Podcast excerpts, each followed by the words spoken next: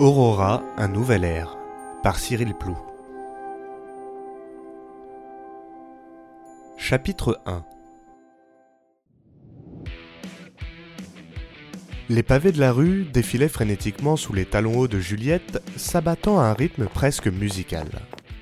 La sacoche contenant son ordinateur portable se balançait au rythme de ses foulées, assénant des coups sur sa hanche droite qui commençait à être douloureuse, à l'instar de son épaule, dans laquelle s'enfonçait de plus en plus profondément la sangle en tissu. Plus que 200 mètres, songea-t-elle. Il n'était que 18h30 mais la rue de la République, à Lyon, habituellement bondée à cette heure-ci, était désormais déserte. Les dernières boutiques terminaient de fermer leurs rideaux de fer dans un fracas de métal, laissant à la rue les derniers touristes qui ne comprenaient pas où tout le monde pouvait bien disparaître. Seuls les innombrables enseignes et écrans lumineux qui jonchaient la rue pouvaient donner l'impression qu'une activité y régnait toujours. Les lumières qu'il crachait violemment venaient colorer le visage de Juliette, déjà rougi par l'effort, et contrastaient avec ses cheveux d'un blond vif. Du bleu, de l'orange, du vert, des flashs de lumière blanche, puis le même cycle se répétait sur les écrans, arrosant au passage les façades de la rue. Les poumons de Juliette commençaient à leur tour à lui faire mal, malmenés par cette respiration au tempo bien trop élevé. 100 mètres. Son talon gauche se coinça dans un interstice entre deux pavés et se brisa net. Juliette manqua de s'effondrer de tout son long, mais se rattrapa in extremis du bout des doigts, adoptant malgré elle une position qu'elle estima être au summum du ridicule. Un rapide coup d'œil sur les côtés, personne ne semblait avoir assisté à la scène. Elle profita de cette pause forcée pour essayer de reprendre son souffle et faire redescendre son rythme cardiaque, tandis qu'elle s'acharnait à libérer le morceau de talon de son étreinte totalement coincé cet enfoiré. Elle le regarda une seconde, puis le reste de la rue, estimant la distance qui lui restait à parcourir. Elle soupira. Tant pis, je termine pieds nus. Elle enleva en hâte sa seconde chaussure et reprit sa course folle. Débarrassée de ses échasses, elle progressait à présent bien plus rapidement, zigzagant par moments afin de ne pas s'empaler le pied sur un bout de verre ou tout autre détritus qui aurait pu la retarder davantage. Elle finit par arriver sur la place Bellecour qui était, elle aussi, pratiquement déserte. Quelques rares badauds marchaient au loin de manière nonchalante, tandis que d'autres s'engouffraient le diable aux trousses dans la bouche de métro. C'était également la destination de Juliette. Elle ne put s'empêcher de lancer un regard à l'immense écran qui trônait au sommet d'un pylône, haut d'une quinzaine de mètres, planté au beau milieu de la place pour l'occasion un compte à rebours y faisait son office, rappelant à Juliette qu'elle n'avait plus que vingt-cinq minutes devant elle. Elle finit par arriver en haut des escaliers qui plongeaient dans les profondeurs du métro lyonnais et s'arrêta soudainement. Hors de question de marcher pieds nus là-dedans.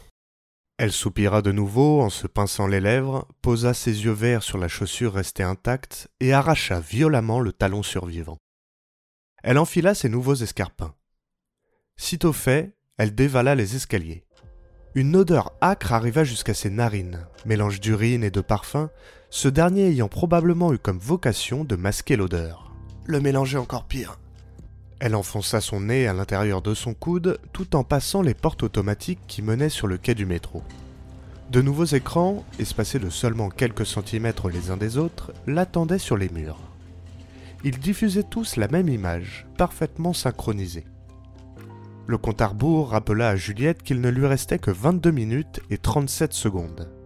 Elle regarda en hâte le panneau du métro. 5 minutes d'attente. Au pire, je commencerai sur mon téléphone. Elle sortit ce dernier de la sacoche qui lui avait meurtri la hanche pour s'assurer qu'il avait encore de la batterie, avant de le ranger en sécurité dans sa poche de jean. Le compte à rebours avait disparu des écrans et Juliette était à présent plongée dans ce qui semblait être des paysages naturels d'un rouge éclatant, mêlant montagnes et plaines arides. Elle ne sciait presque plus, obnubilée par ce qu'elle avait devant elle.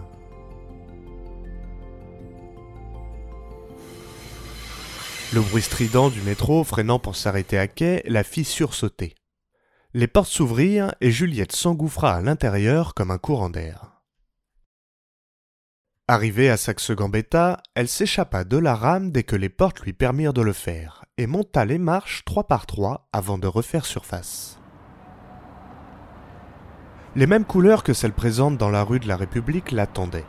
Le compte à rebours également, soulagé de quelques minutes. 15 minutes, je suis large. Pourtant, ces foulées étaient toujours aussi espacées, aussi rapides. Les rues, tout aussi désertes. Les jeux pour enfants, fantomatiques. Une fin du monde aurait probablement cette allure-là, songea-t-elle. La porte de l'appartement s'ouvrit et Juliette appuya sur l'interrupteur. Les vieilles ampoules du plafond vomirent une lumière jaunâtre qui révéla un grand couloir semblant desservir plusieurs pièces. Les chaussures, ou ce qu'il en restait, volèrent à l'autre bout du corridor. Elle lâcha sa sacoche sans aucune considération pour elle près de la commode d'entrée, avant de reprendre la direction de la cuisine. Après une dure journée, Juliette effectuait toujours sa petite routine qu'elle aimait tant. Tout d'abord, ouvrir le frigo et se servir un fond de verre de vin, un blanc moelleux, qu'elle buvait d'une traite comme s'il avait le pouvoir de lui faire oublier ses affres de la journée. Puis, elle s'en servait aussitôt un second, qui lui avait un bien meilleur rôle, l'accompagner dans son moment préféré, son rendez-vous quotidien. Elle déposa le second verre, rempli du précieux liquide au reflet d'or sur un plateau, et ouvrit de nouveau le réfrigérateur pour en sortir plusieurs plats contenant des restes de nourriture de la veille. Elle piocha quelques cuillères afin de s'organiser un mélange dans une nouvelle assiette qu'elle déposa sans considération juste à côté du verre de vin. Juliette fut soudainement envahie d'un doute et se figea. Lisa cria-t-elle. Dans la pièce adjacente, une petite boîte blanche et bleue, ornée de l'inscription BET, B-E-T, s'illumina et une douce voix féminine retentit dans tout l'appartement. Bonsoir Juliette, comment s'est passée votre journée? Juliette ne daigna pas répondre. Combien de temps? se contenta-t-elle de demander en reprenant la préparation de son plateau repas. Reste sept minutes et vingt-trois secondes. Juliette laissa échapper un petit soupir de soulagement. Elle allait être à l'heure. Son plateau terminé, elle quitta la cuisine en direction de la salle à manger déposa son repas sur la table basse avant de repartir en direction de sa chambre pour chercher un autre ordinateur portable qu'elle déposa sur le canapé. Elle s'effondra de tout son poids juste à ses côtés. Télé La télévision s'alluma. Pile à l'heure. L'émission préférée de Juliette et de milliards d'autres personnes allait commencer. Elle émit un nouveau gloussement de satisfaction en pensant aux deux heures trente qui s'annonçaient et pour la première fois depuis qu'elle avait quitté son travail, tous ses muscles se relâchèrent. Une musique épique sortit des enceintes de la télévision et le générique débuta. Une voix grave et masculine vantait le courage des hommes et des femmes de la mission Aurora, ainsi que de l'importance de leur présence sur Mars. La Terre, berceau de l'humanité. Durant des centaines d'années, l'homme n'a cessé de l'explorer, afin d'y découvrir ses trésors cachés, ses paysages envoûtants. L'exploration fait partie de nous. Elle nous transcende, nous pousse à l'innovation, pour aller plus loin, à travers les océans, toujours plus loin, jusqu'à quitter l'orbite terrestre et atteindre la Lune. Quelle est la prochaine étape? Aujourd'hui, grâce à Beyond Earth Technology et l'Agence spatiale internationale, l'exploration prend une toute nouvelle dimension. Les 85 millions de kilomètres qui nous séparent de Mars ne sont désormais plus un obstacle. Parviendrons-nous à trouver l'origine de cette civilisation? L'univers et les mystères qui le peuplent sont pour la première fois à portée de main. Juliette avait les yeux rivés sur l'écran et avait récité religieusement, en même temps que le narrateur et sans même s'en rendre compte, l'entièreté de l'introduction qu'elle connaissait par cœur. Des images du cosmos et de la planète rouge continuaient de défiler à l'écran avant d'être remplacées par une jeune et belle présentatrice au sourire exagéré. Juliette prit ce changement pour un signal, s'affala dans le fond du canapé et posa le plateau repas sur ses genoux. Bonsoir à toutes et à tous et bienvenue dans notre second rendez-vous quotidien pour suivre la mission Aurora. Aujourd'hui, cela fait trois mois que nos aventuriers ont atterri sur Mars, soit 88 sols pour eux. Je vous rappelle que nos quatre astronautes ont un an et demi pour préparer et installer la base avant l'arrivée de la mission scientifique principale. Et ils ne vont pas devoir chômer puisqu'il y a énormément de travail qui les attend. Juliette savait qu'elle avait quelques secondes de blabla devant elle et profita de ce moment pour plonger son nez dans son assiette sans pour autant perdre une miette de ce que racontait la femme à la télévision. Nous vous en parlons depuis une semaine et c'est le moment que vous attendiez tous, car aujourd'hui est un jour important pour la mission. Et nous allons suivre ensemble l'arrivée du ravitailleur grâce à notre envoyé spécial, très spécial, qui est sur place. Derrière la présentatrice, des animations en images de synthèse s'affichaient au gré de ses paroles. Un cargo spatial apparut et un petit film expliquant la rentrée atmosphérique défilait pendant que la femme continuait de parler. Avant de partir en direction de Mars, je vous rappelle que vous pouvez poser vos questions à nos astronautes depuis le site missionaurora.fr. Et les plus pertinentes d'entre elles leur seront transmises afin qu'ils y répondent. N'oubliez pas que vous pouvez également vous procurer des répliques exactes de la future base martienne, ainsi que bien d'autres goodies à un prix défiant toute concurrence sur notre site internet. Juliette grogna, agacée par la tournure téléshopping que prenait l'émission. Je sais que vous êtes toutes et tous impatients, donc sans plus attendre, retrouvons presque en direct notre petit robot préféré. Machinalement, Juliette se redressa dans son canapé. Elle posa ses couverts. Ses yeux étaient rivés sur l'écran accroché au mur qui diffusait à présent l'image d'une immense plaine orangée. On dirait un paysage de western, songea-t-elle. Le décor était plat, rompu ponctuellement par quelques roches qui dépassaient du sol. La caméra du robot envoyé spécial se mit à balayer l'ensemble du paysage dans un lent mouvement panoramique. Au loin, ce qui ressemblait à des montagnes modelait l'horizon à la manière d'un électrocardiogramme. Elle semblait noyée derrière une fine couche de brume orangée qui s'élevait dans l'atmosphère.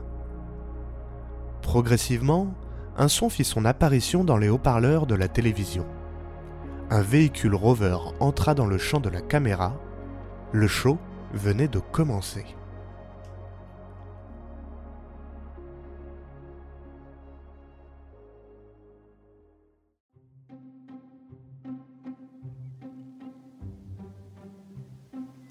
C'est quoi la télévoyeuriste La question venait d'être posée par une petite fille qui ne dépassait pas les 8 ans. Assis dans l'herbe, à côté d'elle, un garçon, à peine plus âgé, approuvait la question d'un hochement de tête tout en fixant l'homme qu'ils avaient devant eux. Adossé à l'imposant tronc d'un arbre qui s'élançait à une dizaine de mètres de hauteur, ce dernier plissa les yeux tout en rigolant. De jeunes rides soulignaient des billes d'un bleu d'une clarté surprenante, tachetées de jaune et dans lequel il était possible de deviner le reflet vert de la prairie dans laquelle il se trouvait. En fait, on dit télé-réalité. C'est quand des gens regardent sur une télévision, Il dessina une forme rectangulaire avec ses doigts. d'autres gens qui vivent et font des trucs. Je n'ai jamais compris non plus l'intérêt. C'est Beth qui a mis ça en place pour Mars. C'était le principal sponsor de la mission, c'est-à-dire que c'est eux qui apportaient la majorité des sous nécessaires. Et croyez-moi, pour cette mission, il en fallait un sacré paquet d'argent. Du coup, en contrepartie, ils avaient exigé de pouvoir nous filmer presque tout le temps. Donc c'était ça ta mission? Demanda le jeune garçon. Exactement. Et pourquoi t'étais sur Mars? Renchérit la petite fille. L'homme se pinça les lèvres. C'est vrai que j'aurais peut-être dû commencer par ça. Il ne répondit pas immédiatement et prit le temps d'étirer son dos, déjà meurtri par l'écorce aussi solide que de la pierre, probablement durci par des décennies de lutte acharnée contre les éléments. Il leva rapidement les yeux afin d'apercevoir le ciel à travers les interstices que créaient les branchages dansant sur le rythme de la brise présente ce jour-là. Il finit par reporter son attention sur les deux enfants qui l'observaient en silence. En réalité, tout commença en 2024. Lança-t-il d'une voix à présent plus forte. À l'époque, les agences spatiales américaines et européennes travaillaient ensemble sur la mission appelée ExoMars et qui avait pour but d'essayer de trouver des preuves de vie passée ou présente sur la planète Mars. Un rover se baladait sur la surface depuis plusieurs années et s'arrêtait de temps à autre pour forer dans... Oui, La petite fille avait déjà le bras en l'air, prête à se le disloquer afin d'être sûre de réussir à poser sa question. C'est quoi déjà un rover? Demanda-t-elle en abaissant son bras. Ah oui, pardon. C'est une sorte de petit robot presque automatisé. Enfin, il était plus ou moins piloté depuis la Terre, mais c'est un détail. On envoyait des rovers car ça coûtait bien moins cher que des hommes, et on pouvait surtout leur faire réaliser toutes sortes de tâches sans risquer de vie humaine. Les enfants acquiescèrent d'un signe énergique de la tête. Donc je reprends. Le rover s'arrêtait de temps en temps pour forer ou creuser dans le sol, car sous lui gisaient des lacs souterrains d'eau salée. Les scientifiques sur Terre pensaient qu'il y avait de bonnes chances de découvrir des traces de vie à cet endroit. Et il en a trouvé? Intervint le garçon? Non. Par contre, si vous voulez que l'histoire dure un petit peu plus de 5 minutes, il va falloir me laisser raconter. Dit l'homme en adoucissant sa remarque d'un clin d'œil. Les épaules des deux enfants s'affaissèrent, en même temps que leur sourire. Le début du récit n'était décidément pas très palpitant. En réalité, Reprit l'homme, tout se jouait ailleurs, à des milliers de kilomètres de là, à la base d'Elysium Mons, qui est, comme vous le savez, le plus haut volcan de tout le système solaire. Il fait 21 km de haut. lança l'aîné avec fierté. Exactement. Et au pied de ce gigantesque volcan, un autre rover, qui lui s'appelait Elliot 3, était lui aussi en train de faire des expériences. C'était un robot géologue, c'est-à-dire qui étudie les roches. Il se baladait également à la surface de la planète, et de temps en temps, il se mettait à creuser pour en ressortir une carotte de roche, une sorte de grand tube contenant des morceaux du sol. L'homme marqua une courte pause, le temps de voir si son auditoire avait tout bien compris. Ce qui semblait être le cas. Bien entendu, Reprit-il il a fait ça pendant très longtemps sans jamais rien trouver de particulier. Mais un jour, l'échantillon qu'il sortit du sol martien fut très différent de d'habitude. Il contenait énormément de carbonate de calcium. Le calcium, c'est ce qui compose vos os. dit l'homme en secouant le bras de la petite fille qui se mit à rigoler avant de poursuivre. On peut en trouver à l'état naturel dans certaines roches, mais en très faible quantité. Mais ce jour-là, il y en avait beaucoup. L'attention que le narrateur venait de mettre dans son histoire semblait porter ses fruits, puisque les deux enfants étaient à présent pendus à ses lèvres. Beaucoup comment? Beaucoup au point de créer des crises cardiaques chez les scientifiques. Gémit-il en se touchant la poitrine des deux mains, tout en s'écroulant dans l'herbe. Les deux enfants éclatèrent de rire, et l'homme se redressa. Autant de calcium dans un échantillon Reprit-il plus sérieusement, ne pouvait indiquer qu'une seule chose. Le rover avait foré dans un fossile. Nous venions probablement de trouver des preuves que de la vie avait existé ailleurs que sur Terre.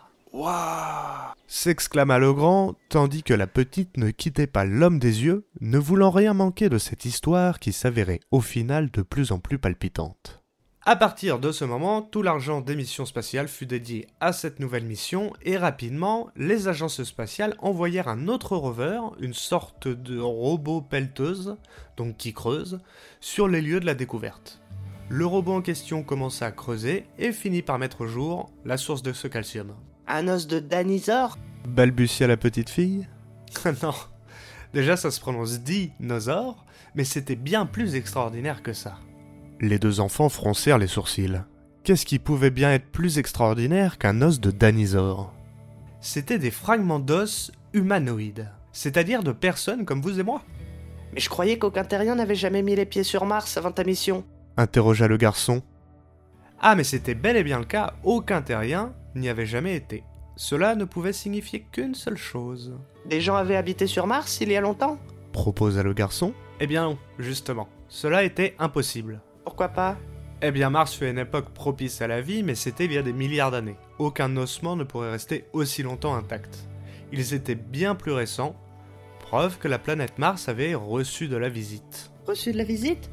Répéta la petite fille sans comprendre. Oui, nous avions la preuve qu'une autre civilisation était venue sur la planète. Qui, combien et pourquoi, nous n'en savions rien, mais une chose était certaine, ils devaient être très avancés technologiquement parlant. Plus que nous? Demanda le garçon.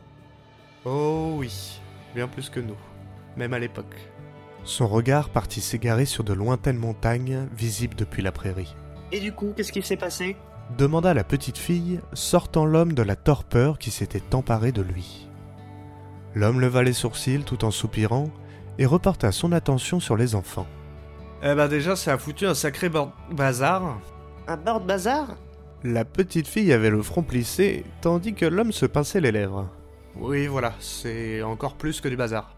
La quasi-totalité des télescopes et radiotélescopes furent orientés vers les abysses de l'espace pour le sonder. Tous espéraient trouver un signe dans le voisinage, la présence de cette civilisation, tandis que les agences spatiales, de leur côté, organisaient la toute première mission humaine sur Mars, afin d'essayer de trouver d'autres ossements, d'autres indices. Et c'est là que commence réellement notre histoire. La mission Aurora venait de naître. Nous nous envolions pour Mars, faire des recherches préliminaires, et surtout établir une base qui accueillerait par la suite un grand nombre de scientifiques. Tandis que, vous l'avez compris, La Terre entière avait littéralement les yeux rivés sur nous.